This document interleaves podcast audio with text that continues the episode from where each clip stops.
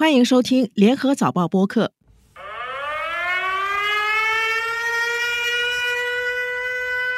Attention! Air raid alert. Proceed to the nearest shelter. 震惊天下、改写国际地缘政治格局的俄乌战争已经持续了接近两年。俄乌战事举世瞩目，但外界对乌克兰的真相还是知之甚少。二零二三年一月，联合早报派三名记者到欧洲采访逃离战火的乌克兰难民。十一个月后，早报记者再次踏上旅途，这次是进入乌克兰首都基辅以及饱受战火摧残的布查、奥德萨等城市，观察乌克兰民众如何在烽火中生活，他们怎么样坚持抗战下去。面对强大的俄罗斯军队，乌克兰又是如何以小博大？在纷乱的世界中，一场又一场的战争占据了我们的视线，但是我们没有遗忘还在受苦的人们。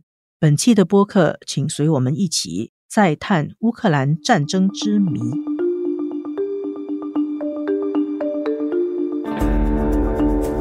纵观天下，监测中国心跳。早报播客东谈西论，每周和你一起探讨国际热点话题。各位听众朋友们好，我是联合早报副总编辑韩永红。今天和我在线的是联合早报中国组副主任沈泽伟。泽伟你好，永红好。跟泽伟录音的时候正好是新年伊始啊，所以也祝各位听众朋友们新年快乐。泽伟新年快乐，一样一样，新年快乐。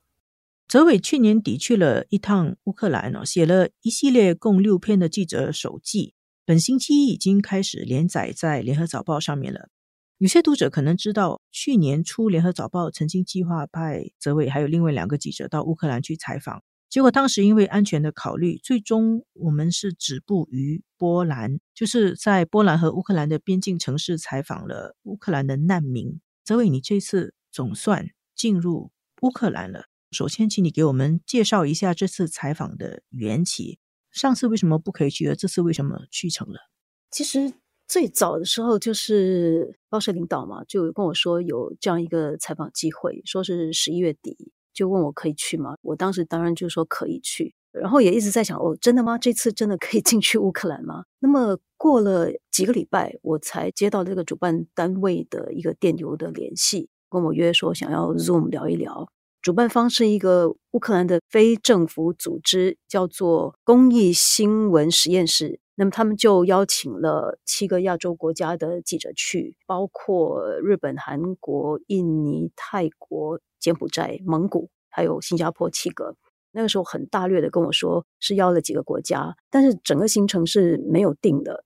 他就问我说，大概新加坡人会对乌克兰什么领域会感兴趣？那么我很老实的告诉他，就是说，诶，乌克兰距离我们有点远，但是我们对这场战争呢，还是希望了解的更多。那么他当时大略提到的就是，呃、有一个乌克兰铁路公司的主管在新加坡工作过几年，问我有没有兴趣采访，而我说好啊，大概就是这样子。我是一直到出发前的一天吧，才看到一个行程，但它也不具体，它有很多是 TBC，就是有待确定。所以我当时也抱着一种心态，就是说去看看能怎么办吧，因为我感觉到说那个行程应该还是很丰富了，因为我感觉到主办单局他是一个非常有热情、很有经验的一个媒体工作者。你去之前你是都不知道你会去到哪里的？应该这么说，我去之前，我大概知道我会到哪里，但是我具体不知道具体采访到什么样的人。你知道会去多少天呢、啊？多少天知道，但是就是说具体行程，包括比如说会见到什么学者，我不知道会有这么详细的，就是会有到四十多个人要安排采访的。在这样情况，你怎么准备？你要带防弹服吗？你准备多少现款呢？食物呢？这个采访活动是对方安排的，所以我这里是不用防弹服的，主要还是那正常的，就是去乌克兰使馆申请签证，什么换多少钱这些，就是我大概凭一个感觉，我换了一些美金啊、欧元啊，我们也有在群里有问啊，说诶需不需要换乌克兰钱？说不用，这个信用卡就 OK 了，所以这方面我其实并不是很担心。你会害怕吗？其实不会害怕。OK，或者这么说哈，我觉得因为这个行程是一个由主办方安排的行程，所以我当时觉得总是有东西可以踩到的，对不对？一定有东西可以踩到，那就看怎么写出来。如果说害怕那的部分，比如说我告诉一些朋友或我妈，他们就啊还在打仗什么的，去会不会危险？但其实我觉得没有，因为有太多东西你要准备跟你要考虑的。比如说你的采访，你想采到什么东西？采访的时候你要问什么问题？我更多的思绪是给这些东西占据了。而且其实到了基辅，我并没有感觉到说那个城市是在打仗中的。直到就是你听到那个空袭警报响起，那个你的手机的应用响起的时候，你才会想到你是在一个在打仗中的一个国家。你是怎么进去的？我是从新加坡搭飞机，我那时候在芬兰的赫尔辛基转机，然后再到波兰华沙去，然后再从那边我们搭一趟火车到基辅去。半夜的火车是吗？哎，对，半夜火车是不是也是拜登那时候去乌克兰访问的时候坐的那个半夜的火车？那个窗口要盖起来，就不会让人家看到里面是谁的那种。我所知道的就是每一个人都得搭火车进乌克兰去，所以不晓得拜登哦哦，我知道，我现在记起了拜登的那个站。跟我的那个站不一样，我的那个站是在海乌姆站，Ham，拜登的应该是另外一个站。所以总共你去的时间有多长？然后你去了乌克兰的哪一些地方？扣掉前后飞机的天数的话，就是有九天。那么我们是到了六个点去，除了基辅，还有就是基辅郊区的伊尔平、布查，然后我们也南下到奥德萨、尼古拉耶夫，还有赫尔松地区。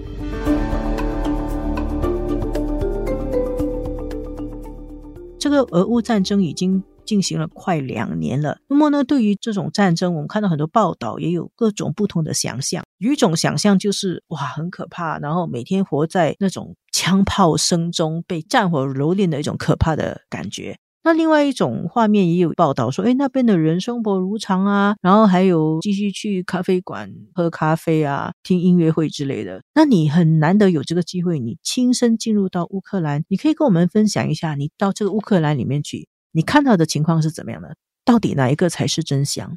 其实到基辅的时候呢？你在火车站或者你在街上，我们坐在车里面，再到酒店的那个短短的旅程中，其实觉得一切都还是还蛮正常的，就是路上行人行走啊，的车辆来来往往，没有什么异样，跟没有打仗一样。在基辅，对，就那段行程啦，就是刚到是没有感觉到的。你就是要听到那个警报响起呢，你就会察觉到这个国家还在打仗。警报一天到晚都会有的吗？应该这么说，在乌克兰的那九天。几乎每一天都有，有的时候是多过一次。我们是下午到的，其实下午有一次，我们当时就是在那个酒店的大堂集合，我们要去一个餐馆做一个采访，那时候就有了。然后我们就大家就在那停顿了一下子，然后大概过了几分钟，主办单局就说：“哎，OK，我们就可以打车去了。”我们就去了。所以当时我也觉得也也还好，也没有什么大阵仗的。你就想一下啊，然后等他过了就好了。对对对。哦，像那个火警 fire drill 这样，对，有点像在下坡的时候你会遇到一些火警的情况。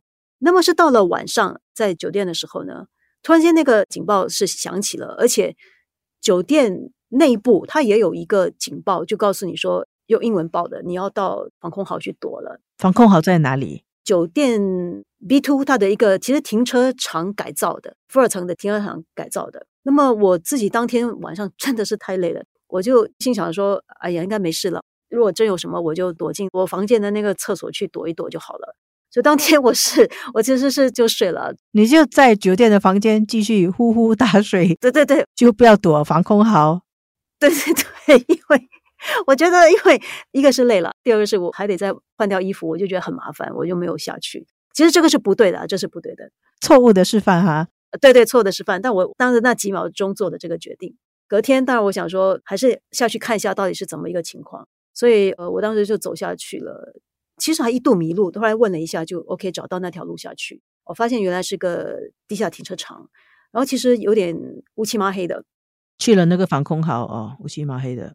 然后就看到有几张床啦、桌子啦，好像还有个运动器材，好像是一个跑步机之类的。我正要离开的时候，突然间有一个身影动起来，我有点吓到，然后看到一个男的。他大概是拿着一袋那种洗刷用品吧，然后跟我耸耸肩笑了一笑，然后他应该是去厕所洗刷了。他昨晚是躲在防空壕的，我相当确定是因为他后来我看我的照片呢，其实我有拍到他，但我当时候因为太暗了，我没看清楚，我就是拿着手机对着镜头拍一些照片。他应该是在那睡的。基辅的情况就是，直到空袭警报响起，我就会意识到这个国家还在打仗。那么如果你说其他的地方怎么样，除了基辅，我们也到其他地方去。所以后来是到了基辅郊区的伊尔平跟布查，就可以感受到，确实这个国家是在打仗的。因为这两个地方曾经在战火刚爆发的时候是打得蛮凶的。我们就看到了那个伊尔平大桥被摧毁，是乌军自己摧毁，为了抵住俄军往基辅挺进。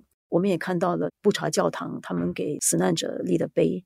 然后我们也看到很多照片，然后也看了好一些，就在路上其实有好一些建筑，你可以看到它有些窗是被击碎的，有一些建筑物的屋顶啊是被击碎的，这个你就会知道说这国家还在打仗。那么随着我们向南部去呢，就看得更多了，包括教堂、包括农场、包括行政大楼，是非常真实的一种画面，就是你看到就是一个柱子就那么样的摔下来了，或者那个农场原本好好的一个仓库就变成了一个骨架。是蛮震撼的，然后再通过采访跟一些战争的生还者在谈的时候，他们会讲述当时俄罗斯军人到他们家的时候跟他们的一些对话，然后亲人的遇害等等，就会感受到，虽然可能这个地方离我们有一点远，或者说这个仗打到现在快要两年了，大家可能开始遗忘了，但是其实这个国家的一些受难的民众。他们的苦还是在的，他们的这些苦难是没有随着时间的过去而过去，所以我觉得这个经验非常好，就是让我能够再次体会到，就是战争是很可怕的。不管多久，这些人他们的这个受害的程度，其实你只要跟他们一谈一一两句，他们的思绪是源源不断的再回来的，甚至有的他们会落泪等等。就是这个时候，你就会感觉到战争还是蛮靠近的。有一些什么你可以叙述吗？他们经历过什么？一个印象比较深刻的是一个布查的老太太，她叫柳德米拉。俄军打去的时候，她跟她的丈夫是躲到了那个地窖去。那么她丈夫是因为怎么说呢？就出来探一下情况，就被俄军打死了。她的叙述，因为我觉得带有一点哲学的味道，所以我的印象非常深刻。那么那时候我们是去了解她新房的建设，她的新房子是在她旧房的原址重建的。所以我当时就问他说：“他每一次去的时候，他想到了什么？”那么他就讲了一遍，他跟他先生是在地窖里面避难的。她当时最后一次见到她的丈夫是在地窖，然后出来的时候就发现丈夫是死在俄军手上的，就躺在血泊里面。所以他每一次回去，他都想到了这个死亡与重生同在的这样的一个画面，这个画面会追随他一辈子，不会忘记。然后他就落泪了。那么他也提到说，其实就是他们都是一些很无辜的民众，但就这样子，你也不知道为什么他先什么也没做，但是就被打死了。我可以感受到他那种无奈跟伤痛了。那么还有一段话其实蛮有意思的。那个时候其实无意中的，我们其实坐在一个车子里头了，要把他送回他孩子家去。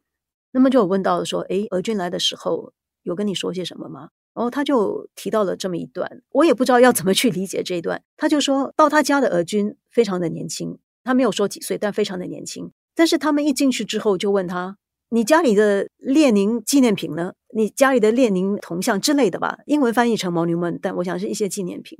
然后老太太就跟我们说，她回了那个俄军，列宁已经死了一百年了。你这么年轻，你要列宁来干什么？我当时听了这一段的时候，我突然间想象到说：“OK，那可能这个俄军是一个比较穷的农村来的人吧？俄罗斯的穷人也是弱势群体。”对，我想是，如果能够说这样话的人，应该是一些穷乡僻壤的人。当然，一个就是我就想象，哎，俄罗斯其实到底是怎么一个情况？那么第二个就是，我觉得这个画面很反讽，就是一个他六十八岁的老太太跟一个年轻人就问讲说：“你要列宁来干什么？”那他要列宁的这个纪念品来干什么？为什么你觉得他会是穷乡僻壤的人呢？我后来再回想一下，当然我也跟翻译在聊这个的时候，一个可能就是我们的推断是这样子：这个俄军是住在一个比较穷乡僻壤的地方。会不会是在那一带的那些家家户户里头还挂着一些以前这个苏联时代领导人的一些照片还是什么的？所以他们会认为说：“哎，为什么你们这里没有？”这段我一直觉得很有意思了。泽伟，因为你这次九天去了六个地方，你这次去了乌克兰这么多地方，去了这么多天，你主要的发现、主要的收获有哪一些？就是这趟我们去，一共就是又访了四十多个人，从当然总统到官员学者，还有一些普通民众。可能我谈一下，就是有这一位前国防部长，他的谈话让我有一种脑洞大开的感觉。我们的采访有的时候是集体的，就七个记者一起；有的时候是小组，有的时候是个别的。那么这场我记得是跟日本跟韩国记者一起采的，所以当时我们的焦点原本是想问说，就是诶，乌克兰小，俄罗斯大，那么再往一些地缘政治的一些角度去看，比如说美国总统换人了会怎么样的，对乌克兰的影响会是什么？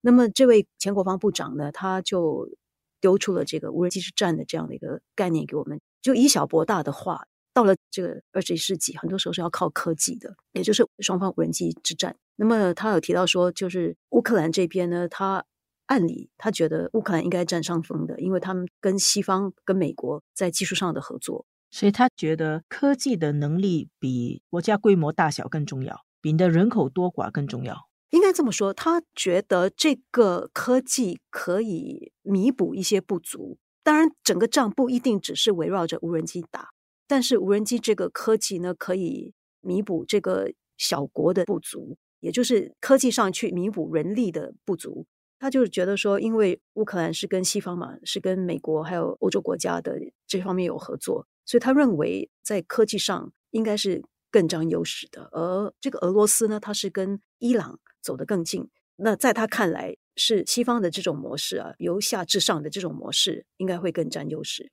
所以我们当时，我们几个记者都觉得说，诶，我们做记者有时候你要提问题的时候，你大概有一个，你会预期到一个什么样的答案？但是他给的这个答案呢，就有点把我们原有的那个思路给打开了，就想到说，哦，原来是可以从这样的一个角度去想。所以这场采访我们都觉得很有意思。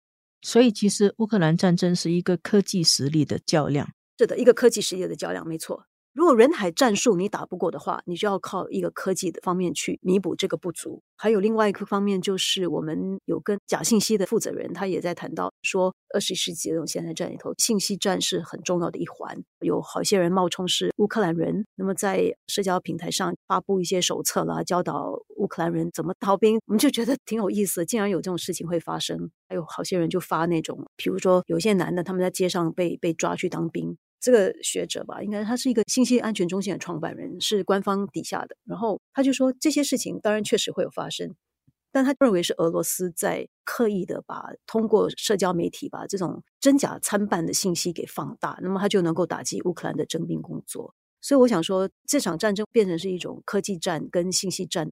泽伟在已经发表在早报的第一篇稿子里面写的，就是这是一场改写战争性质的战争，是一种新型战争的实验场。一方面是科技战，一方面是信息战。俄罗斯其实双方都会放出一些假信息来混淆视听或者打击敌人的士气。那么乌克兰现在他们的抗战的斗志有多高呢？很显然，在西方国家已经有这个战争疲惫感嘛，包括美国。他们的援助可能就要停止了。你刚才说到那个乌克兰的前国防部长，他就说美国是支持他们的，所以他们有科技优势。但是在美国的这个支持可能力不从心，再加上你在现场观察，你觉得乌克兰人他们是不是也有疲惫感了呢？他们还有这样强的意志去抗争下去吗？包括俄罗斯那边有放出消息说，从开战以来，乌克兰死了三十八万人，有没有对他们构成影响？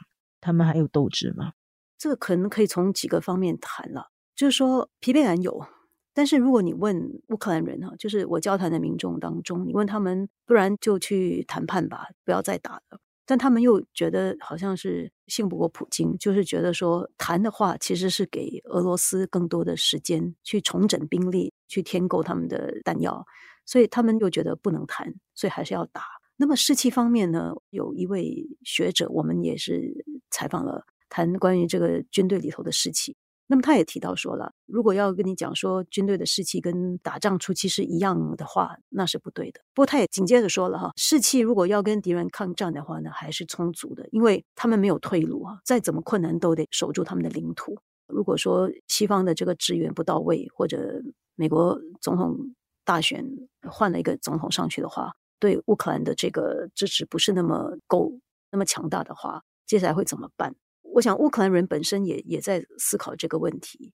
当然，很多很多种说法了。一个可能就是会进入一种持久战，或者进入一种像所谓的冻结战争，就是大家也没有说你输我赢，但一直在那边打，一直耗。另外一种可能是，比如说乌克兰会不会被逼上谈判桌之类的。目前看来，就是。乌克兰人本身他们的担忧是有的，但我想他们目前就是说，一方面是希望还是寄托于西方能够及时的援助能够到位，当然他们也不放弃，因为就像刚才那个学者说的，你没有退路，这个是他们的国家，他们也只能一直在那守着。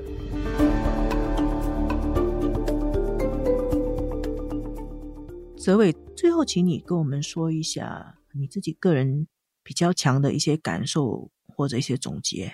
如果从比较大的层面哈，我第一个感想就是说，小国的国防跟经济要做得好，就是要自强自立啊，就不要靠别人，国家安全要靠自己。第二个就有一次在车上，我记得不是一个什么正式采访，就其实是主办方的几个工作人员，他们就提到说，在乌克兰的应该东部有一个地方吧，莫叫做。巴赫穆特，他们那边有地方产盐的，应该是个粗盐，所以他们是吃惯了这种盐。他们做饭啊，什么下厨的时候都会撒一撒那个盐，很不自主的就撒一把盐。但是后来他们就发现说，哎，因为打仗买不到这个盐了，他们就用其他的盐取代，应该是海盐比较细的盐。所以他们就同样的撒那一把盐，但是那个盐分是不够的。所以从这个很小的细节呢，他们才就意识到说，他们正在打一场仗，战争对一个。个体的生活的改变呢，其实是很微妙的，但它其实是蛮大的。就是我们一般看那个战争的叙事，它经常是很庞大，但是把它缩小到一个个人的时候呢，它其实就是味蕾的一个改变。我当时觉得这个点很有趣，就是说他们可能现在应该也就习惯了，没有用原来的那个眼，可能久了之后也不会觉得失去什么。但是其实这个战争就是改变了他们生活，那个生活就是从此是变得不一样了。如果还有机会，你还会要去乌克兰采访吗？这次去乌克兰去基辅是从波兰搭火车进去的。其实我希望下一次去是可以搭飞机到基辅去，因为其实我回想，这其实很奇怪，你到欧洲你怎么可能不搭飞机到？所以我一直觉得这个方面也是蛮有意思的。所以我希望就是有一天可以搭飞机到基辅，当然那一天也就是战争结束的那一天，因为到时机场跟领空才可以开放。谢谢泽伟。泽伟写的这六篇记者手记，从本星期一开始在早报连载，我们会一直登到星期六。谢谢泽伟，谢谢各位听众，谢谢永红，谢谢各位听众收听我们制作的《东谈西论》这一期的导播是吴婉君，助导与剪辑王文义。《东谈西论》每逢星期二更新。早报播客可以在联合早报以及各大播客平台收听，欢迎你点赞分享。